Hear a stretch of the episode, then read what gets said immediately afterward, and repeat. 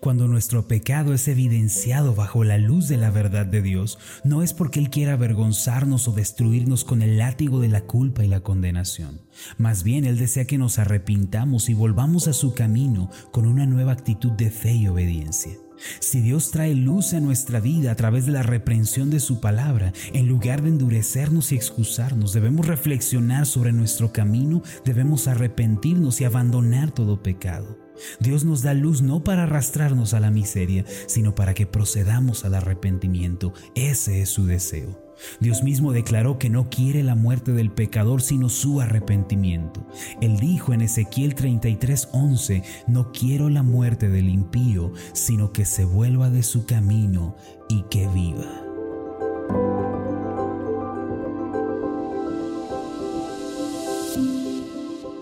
Estás escuchando Meditaciones Ascender con el pastor Marlon Corona. Continúa aprendiendo con la serie de esta semana, Pecados que entristecen a Dios. El tema de hoy es Huyamos del pecado sexual. Cierto día un pastor estaba predicando sobre el tema de la santidad, un tema que ya casi no se escucha en los púlpitos de hoy. El pastor insistía en que la santidad debía manifestarse tanto dentro como fuera en nuestra vida. Por ello invitaba a las hermanas a vestir decorosamente, no provocativas, y a los hombres a no vestir de manera inapropiada. Al final de la predicación, un hermano lo detuvo en el pasillo de la iglesia y le preguntó, Disculpe, pastor, cuando usted va a comer un plátano, ¿qué come? ¿Lo de adentro o lo de afuera? El pastor le respondió, Lo de adentro, por supuesto. Entonces el hermano le dijo, ¿lo ve, pastor? Dios hace lo mismo, Él solo ve el interior y la intención del corazón y no le presta tanta importancia al exterior. El pastor, meneando la cabeza, le devolvió una pregunta. Le dijo, hermano, ya que usted es un aficionado de los plátanos, dígame, cuando va a comprarlos, ¿en qué se fija? ¿En el interior o en el exterior? Aquel hermano se quedó pensando y respondió, en el exterior, claro.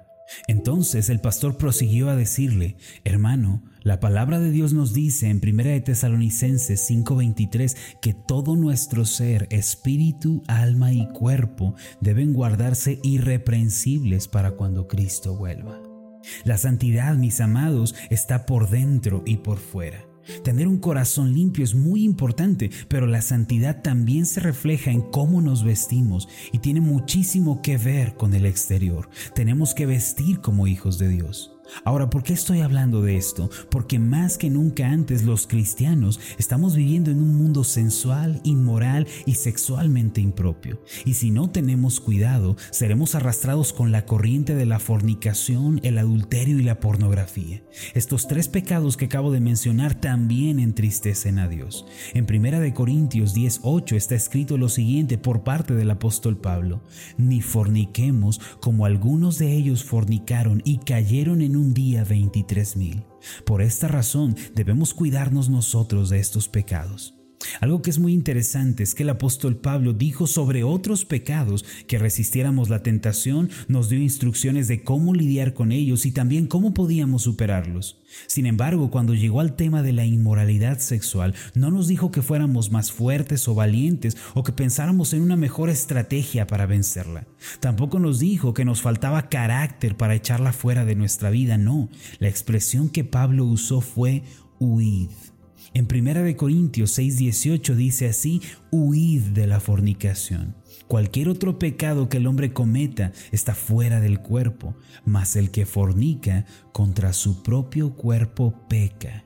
La estrategia para vencer la inmoralidad sexual que ofende y entristece a Dios es huir a toda velocidad, es correr a toda marcha.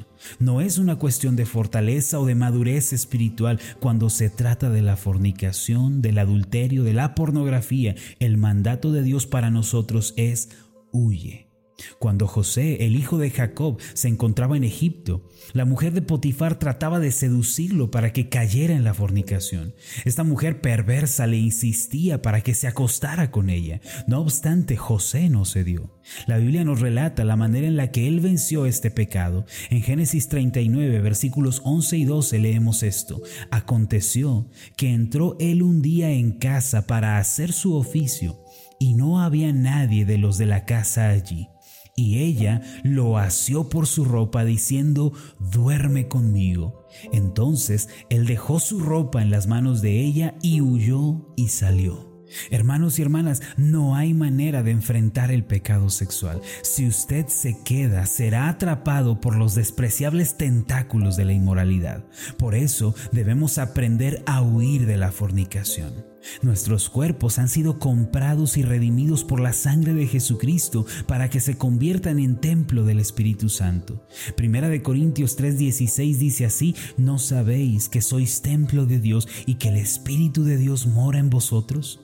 El Espíritu de Dios mora en nuestro ser y por lo tanto hemos llegado a ser hijos de Dios y miembros del cuerpo de Cristo. La palabra de Dios nos enseña que todos los demás pecados están fuera de nuestro cuerpo, pero con una notable diferencia el pecado sexual atenta contra nosotros mismos. En consecuencia, cometer este pecado equivale a despreciar al Espíritu Santo de Dios que mora en nosotros, a no admitir su santidad y a deshonrar su santo templo que es nuestro cuerpo, arruinando y perturbando así nuestra mente y nuestras emociones también.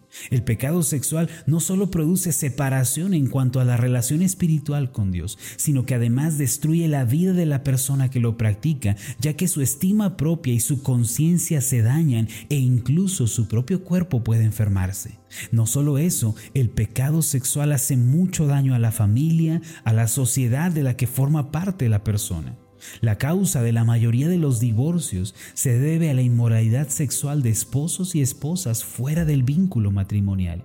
La cultura moderna presiona a las personas desde temprana edad a ser inmorales, ya que la música, los libros, las películas, incluso los medios de comunicación han disfrazado la pornografía y la fornicación con el nombre de arte. Esto es un engaño.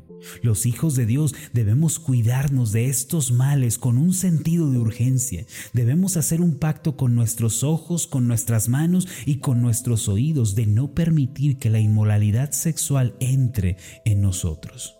Esta es una sabia determinación que los hijos de Dios deben aplicar en su vida si desean ser libres del pecado de la inmoralidad.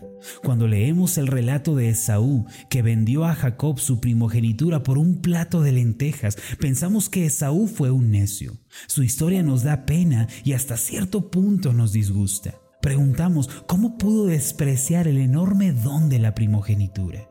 Sin embargo, cuando caemos en la fornicación o en el adulterio o asimismo en el pecado de la pornografía, ¿no estamos también nosotros cambiando nuestra paz, nuestra comunión con Dios, nuestra bendición por un plato de lentejas?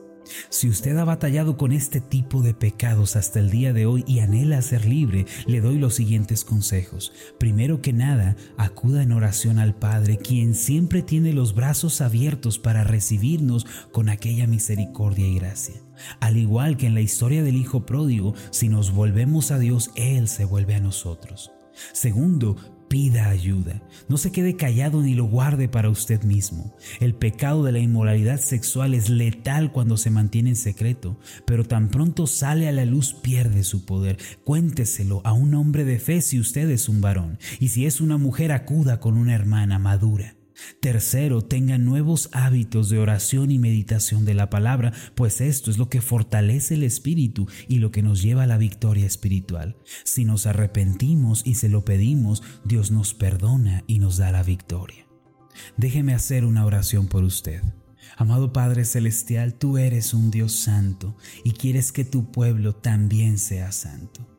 Tú nos adviertes en tu palabra de este terrible pecado de la fornicación, del adulterio, de la pornografía y nos mandas evitarlo a toda costa. Tú no quieres que este pecado nos destruya y nos arruine el porvenir. Por esta razón, Señor, yo te pido por cada uno de mis hermanos que les des fortaleza para acudir a ti el día de hoy doblando sus rodillas y confesando este pecado. Que sea confesada toda maldad, toda desobediencia delante de ti. Asimismo, Señor, que puedan acudir mis hermanos a buscar ayuda con el pastor, con los hermanos, con los amigos en la fe y que no luchen más esta batalla solos, pues no se puede ganar de esta manera. Dales valentía para confesar su debilidad frente a otros.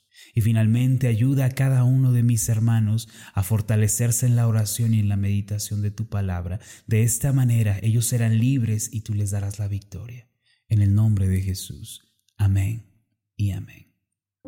Antes de finalizar, haga esta declaración de fe conmigo. Repita después de mí. Mi cuerpo es templo del Espíritu Santo. Por lo tanto, cuidaré lo que veo, lo que oigo, lo que toco y a dónde voy. Viviré en santidad para la gloria de Dios. Amén. Hola, ¿qué tal? Mi nombre es Marlon Corona, soy el pastor de la iglesia Ascender en la ciudad de Zapopan, Jalisco, en México. Le agradezco mucho por haberme seguido con esta meditación. Mi oración siempre es que usted sea prosperado en todas las cosas y goce de una buena salud, así como prospera en su alma. Le invito a que ore por las meditaciones ascender y le pregunte a Dios cómo puede usted ser de bendición para este ministerio. Las meditaciones ascender son impulsadas y apoyadas por nuestros oyentes. Reciba un fuerte abrazo, que Dios le bendiga.